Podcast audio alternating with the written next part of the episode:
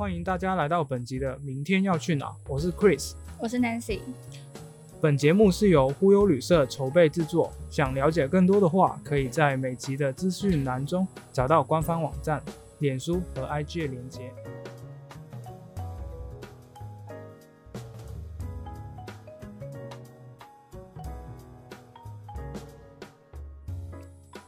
嘿，Nancy，我们现在在哪里啊？我们现在在河滨公园。我们为什么会在和平公园？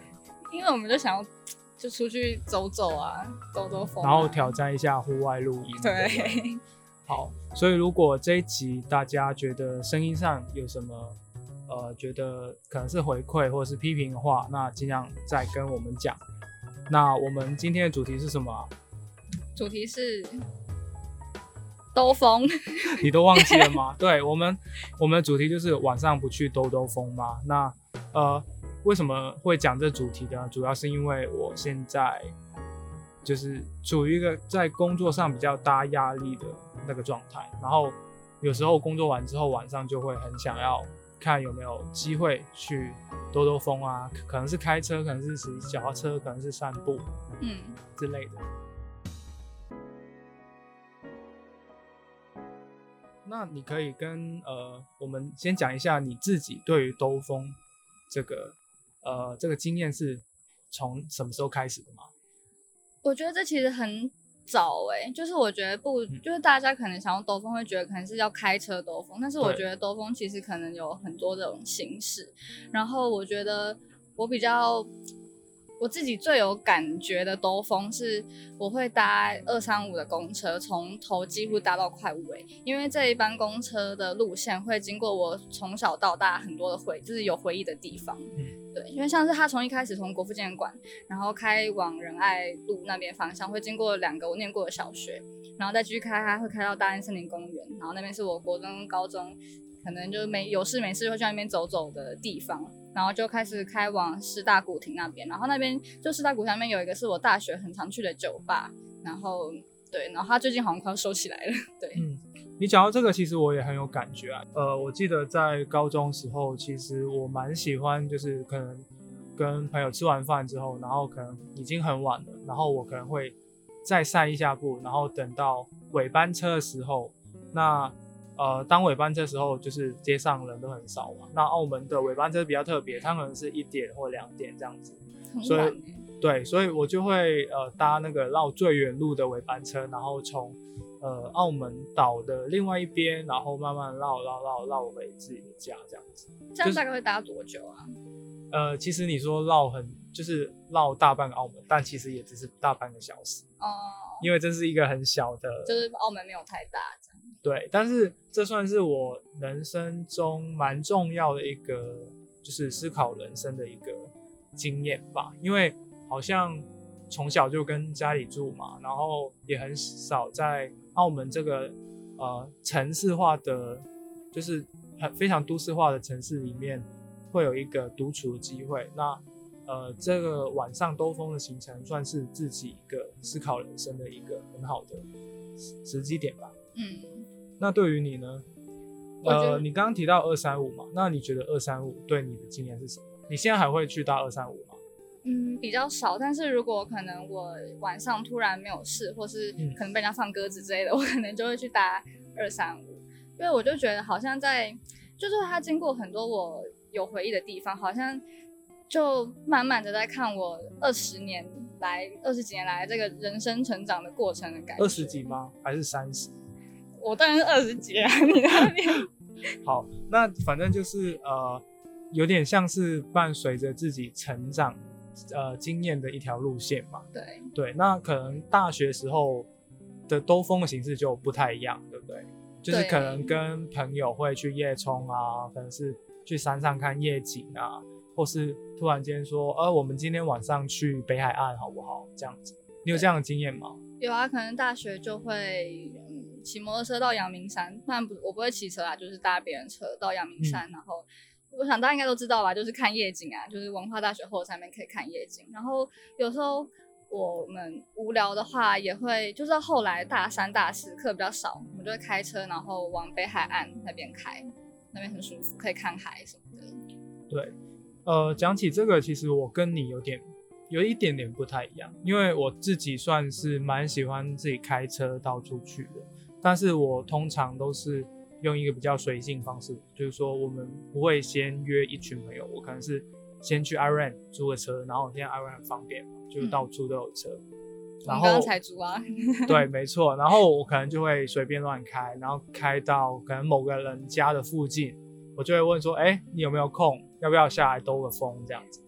那也要你朋友很好揪哎，就是对。可是我觉得在深夜时候，大家就是作为大学生，可能牺牲一点点的睡眠时间，应该都是蛮常见的嘛。对。然后我们可能就会去。呃，我主要是在城市里面去的兜风比较多，因为我还觉蛮觉得台北的夜晚跟白天真的是很不一样，因为白天就是一个大都市嘛，嗯，但是晚上其实我觉得台北有蛮多那种公园啊，或者是一些呃台北绿化做的蛮好的，然后你就是穿梭在城市之间，然后又有一种很安静感觉，就是会觉得好像。仿佛不是在同一个城市里面一样。对，那呃，你还有其他呃，就是兜风经验嘛？可能是去比较远的地方啊，或是那种比较比较青春的事情。比较青春的事情，像是可能是呃，可能是我们今天快闪，可能去台中或是基隆，然后明天早上再回来之类的。哦，哎，我倒是有一次就是。嗯，好像礼拜三，礼拜三下课之后，嗯，然后好像礼拜四、礼拜五，我不知道是没有课还是怎么样，反正我们就突然说，哎，我们今天去花莲，我们去花莲三天两夜。花莲是蛮远的吧，在东。OK。然后我们就大概七点多，然后我们就吃完，在学校附近吃完饭之后，然后我们就直接开车，然后开到花莲去，然后到花莲可能就已经十二点多了，对，然后就开始那边玩三天两夜，又开回来。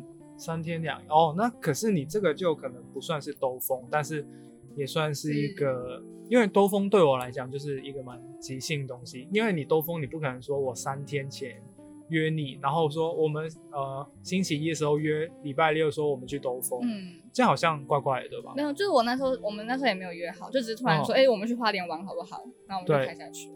那呃，我。我作为澳门人啊，其实我自己的兜风，我们广东话叫有车河，嗯，那就是基本上都是在晚上。那对于台湾人呢？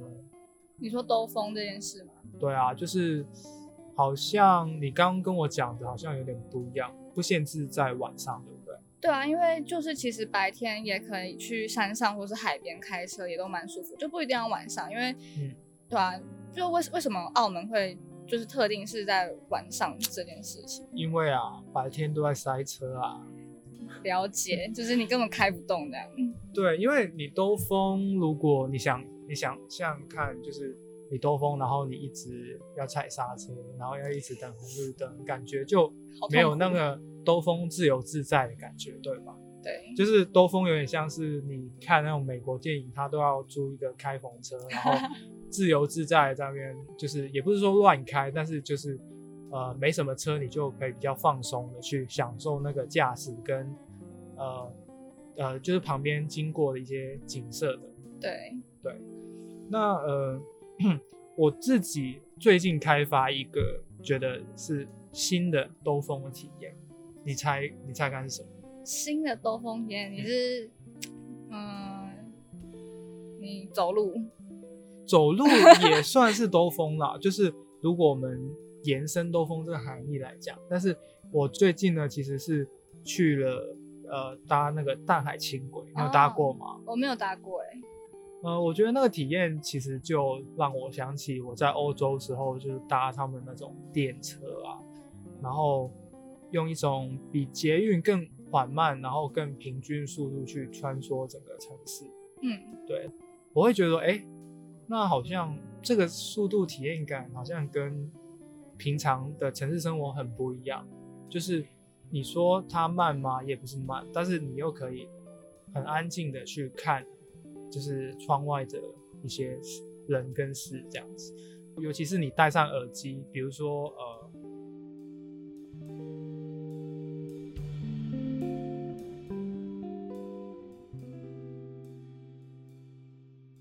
就会呃，可以体验到一些抽离的感觉，就有点像是你作为一个城市旁观者，然后你在看一幅全景的画的那种感受。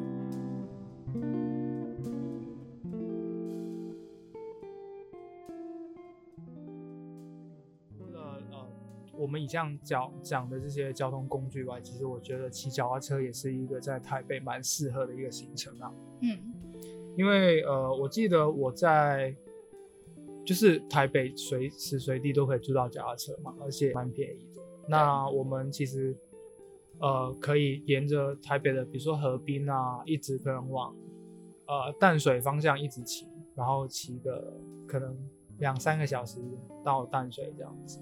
那我我记得我有有一次蛮特别，是我想要去淡水，然后看日出。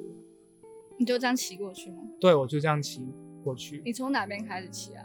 我就从台大一直延伸到，呃，比如说大道城啊，然后到淡水去。那那个路程大概是两三个小时吧，如果骑脚踏车的话。对，那其实那时候就很疯狂。但是大家有没有发现一个 bug？就是淡水其实不可能拿来看日出啊。不可能吗？为什么？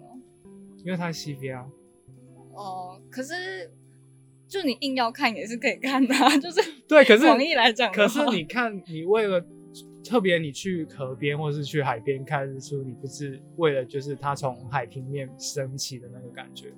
对啦，我知道你说的意思。所以你那时候有看到你想看，就是我们去那边，然后我们再等了一下，然后就觉得说，哎，好像好像没没听过有人做这样的事。那我们就想，为什么是我们太天才，现在才想到吗？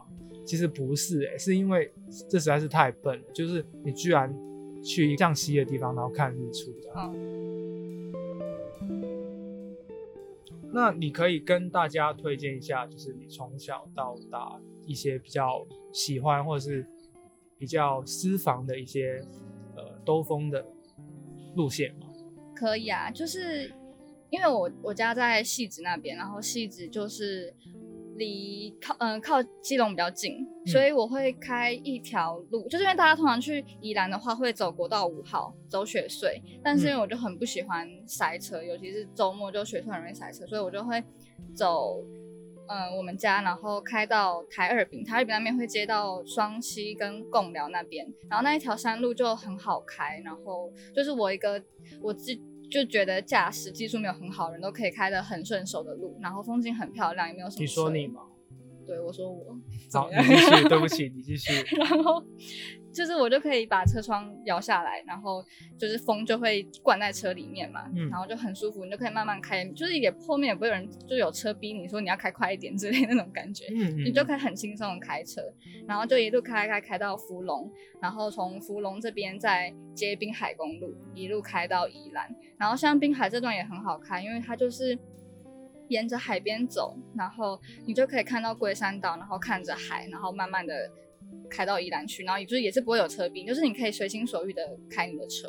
嗯，其实我觉得这个很重要，尤其是对于呃我们这些大学生来讲，可能你刚考到驾照，然后你在城市里面开车，其实你一直会很紧张。对，因为随便可能旁边都是名车啊，然后他们又挤得很紧啊，然后又常塞车，你就会很怕跟他们碰到。那我觉得兜风其实是算是一个呃，可能是。练车啊，或是你呃可以真正的体会到可能是开车的乐趣的一个行程，然后还是可以跟三五好友一起出去玩这样子。对，那其实你讲到这个，我想起我一次去宜兰时候，我们回来时候已经很晚，呃那时候是周末嘛，那你知道周末北上都会很塞车，对不对？所以呃我们就选择一条就是呃北宜，就是一条山线的路这样子。然后就在山上这样绕来绕去，然后沿途你会看到，就是呃，透过这些树间的一些缝隙，你会看到台北整个城市的风光。我觉得那个体验是很不错的。可是，对，可是因为我是开车人，所以我应应该要很专心才对。变成说，呃，受贿的就是坐我车的那些人，他们就可以看风景。对，我觉得，呃。开车去山上，其实也是一个大家相信是很常见的一些呃一些行程吧。那呃，你觉得最好的就是台在大台北地区最好的看夜景的地方是哪里啊？大台北地区看夜景，其实有蛮多地方都可以看的。嗯，那我自己去过的就是阳明山那边，因为就是文化大学那边的篮球场就可以看夜景，然后也还蛮容易到的，就是骑车就可以去。诶，为什么会是文化大学篮球场？因为就刚好那个篮球场可以看到一整片夜景啊。所以这算是比较私房的景点吗？没有，你有没有身为大学生过？大学生不知道哦。是吗？对啊，啊、我还我我真的很惭愧，我还没有去过阳明山。那之后我们就是可以去那边兜风，或者等一下。嗯，对。那呃，我记得其实我听台北人讲过，其实在正大上面是不是有一个呃叫猫空缆车嘛？哦，对，那边也可以，就是，嗯、我也去过那边，可是因为那边路比较难开，所以通常不是我在开，所以就是你就猫空那边就指南路一直开开开开上去之后，就可以看到整个台北市的夜景，而且重点是因为上面有很多。那个喝茶的店茶茶行嘛，我不知道怎么讲，就是喝茶的地方，然后它都是开二十四个小时的，所以你不管半夜几点到上面，你都有个地方可以休息或者是喝茶、泡茶、哦看夜景。就可能不只是可能你开车到山上已经蛮累的，然后你还要在一个鸟不拉屎的地方，然后找一块可能是湿的草地，这样坐下来看夜景，感觉那体验就没那么好。对，那如果是有一个茶馆什么的，可以休息一下，我觉得是不错的。对啊，那那边消费很贵，不会？其实不会耶，就像一般咖啡厅那种消费。哦，对啊，那感觉是可以推荐一般就是会开车的大学生们晚上可以去去的行程。对，还不错，气氛不错。我们毕竟是个旅游频道嘛，那我们是不是要讲一些比较异国风情一点的体会啊？对，你有？吗？你有在国外开车那一种吗？对啊，就是国外可能晚上兜风，或是不一定是晚上。有，就是之前去美国的时候，我有去一趟九天的 road trip，然后我们是从圣地亚哥一路开到大峡谷，然后拉斯维加斯，然后再往北开到优胜美地，然后再往 L A 开，然后再开回圣地亚哥，我们这样绕一圈加听起来好。晕哦。对，然后因为其实那时候我开的超爽的，因为美国路很大条，就是你基本嗯上就一条超级无敌直的路，你就就是你根本不用什么技术就可以开车，你你也不会撞到车，顶多撞到冲出来的羊或是马或者嗯就是动物，就是那真的要蛮小心，因为撞到真的不是件好事。但是它就是相对台湾的路来讲是非常好开的，所以那时候我可能都可以一天开个四五个小时没有问题，就是就是我可以我也可以负责开车这件事情，嗯，对啊。然后我觉得那边的的景色就跟台湾很不一样，像是你开在大峡谷里面，就是旁边都是红色的峡谷，然后我觉得真的最不同就是。你会看到一条一条很笔直的路，然后你看不到尽头的感觉。就台湾很少有这种路的景象。对我发现我为什么大学开始会想要自己开车出去兜风，也许是因为我想要寻找一条这样子的路，因为可能是电影看多了嘛，你知道那种美国电影就是那种西部牛仔啊，然后那种文化传承下来，就变成说我们要自由自在去，呃，开着一台破车去冒险，嗯。然后经过什么我们就可能跟谁聊天，或者是呃体验什么，或者是去哪里可能生活一一段时间这样子，或者是呃现在又把车卖掉，然后定居下来，然后在这边待久了，又买一台破车，然后就继续我们的旅程。这样，我觉得这这样的一幅景象，其实影响了蛮多人的吧，我猜。我我也是这么觉得，我觉得这是一种很浪漫的生活方式、欸，对啊，那可可能在台湾比较少机会啦。虽然我看到有一些 YouTuber 或者是有一些可能外国人，他们也会用类似的方式去，可能是环环游台湾啊，然后甚至他们还可以体会到一些我们平常生活在都市的人可能一辈子都没有办法去知道的一些地点，这样子。嗯，那呃，我想起来有呃有一年我在葡萄牙生活的时候，其实我在那边待一个半月嘛。其实我那时候就很想要，因为葡萄牙基本上是一个沿海的城市，所以理论上你是可以沿着它的海边一直就是环游它的整个国度啊这样子。那我那时候就很想要，就是看看哎，到底不同呃就是不同地区的葡萄牙到底是什么样的。可是就是碍于我虽然有驾照，但是是还是没有那种国际驾照可以就是很。方便主导车，所以是没有办法去做这样的一个旅程。但是我已经把这样的一个旅程，可能呃已经把它记下来，就是放在我的 bucket list 里面。比如说呃，比如说土耳其，我觉得也是一个很适合这样子 road trip 的一个旅程啊。我觉得大家可以在疫情这段期间，可能先预习一下。然后可能去台北周边兜兜风，因为我觉得台湾的路其实蛮难开的。我也觉得，就是它的路况有点复杂，然后路标，嗯，我觉得不是每个刚考完驾照人都会完全看得懂。对，对，但是如果你在台湾开的不错的话，相信就是去外国的时候，呃，你可以租一台车，然后三五好友一起去自由自在的。呃，漫游在各个城市之间，我觉得可能是一个很值得开发的一个旅游体验吧。对啊，我也觉得，我觉得这种就是自驾出去玩的一种方式，跟你平常可能去跟团或者是就是定点定点玩的方式是非常不一样的。因为路上会遇到很多你意想不到的状况，你需要去克服，或者是你根本没有想过你会发生这种事情，就是你会有很多惊喜跟很多意外是你需要去面对，然后你可以获得的。感受这样。嗯，那如果要你选一个你想要下一个去 road trip 的地方，你会选哪里？下一个吗？我会想去纽西兰。为什么？我我真的不知道为什么哎，就是我看到人家去纽西兰的一个类似游记，或是我忘记是游记还是影片，然后我就觉得，就是那边跟美国有一点像，就是可能车不会太多，然后可能会有遇到一些野生动物或什么的。嗯。我就觉得这样子开车的方式跟平常在台湾是蛮不一样的，但是我也不知道为什么是纽西兰。好吧，那呃，如果我就是我幻想一个的话，我可能会去南美洲的阿根廷。为什么？因为就是呃，你有看过一部电影叫《春光乍泄》？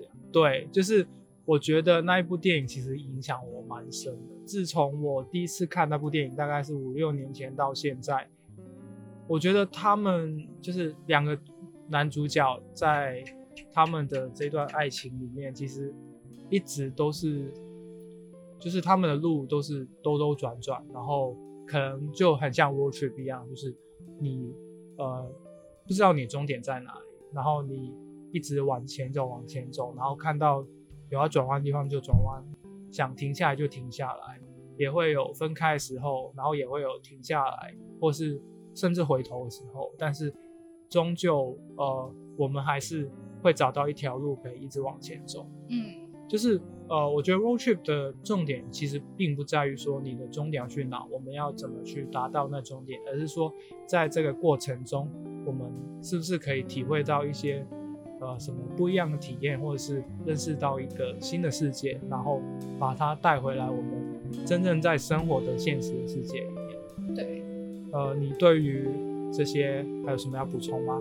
哦，像是你刚刚说阿根廷，我觉得如果我去，如果是南美洲的话，我会想要骑机车，虽然我好像不会骑，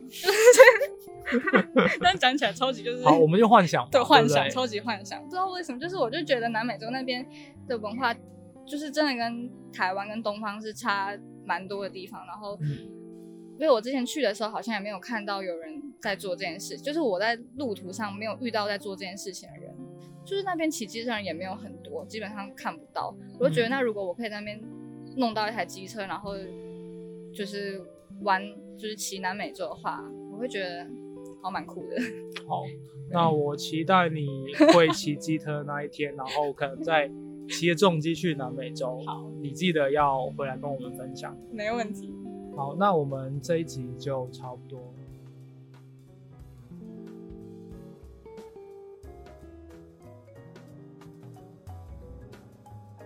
呃，谢谢大家收听这一集的呃，明天要去哪？如果你有任何的想法，或是回馈，或是呃有什么建议，或是你有什么特别的经历想要跟我们分享的话，都欢迎到我们的脸书跟 IG 呃留言，然后给我们任何的 feedback。下次再见，拜拜。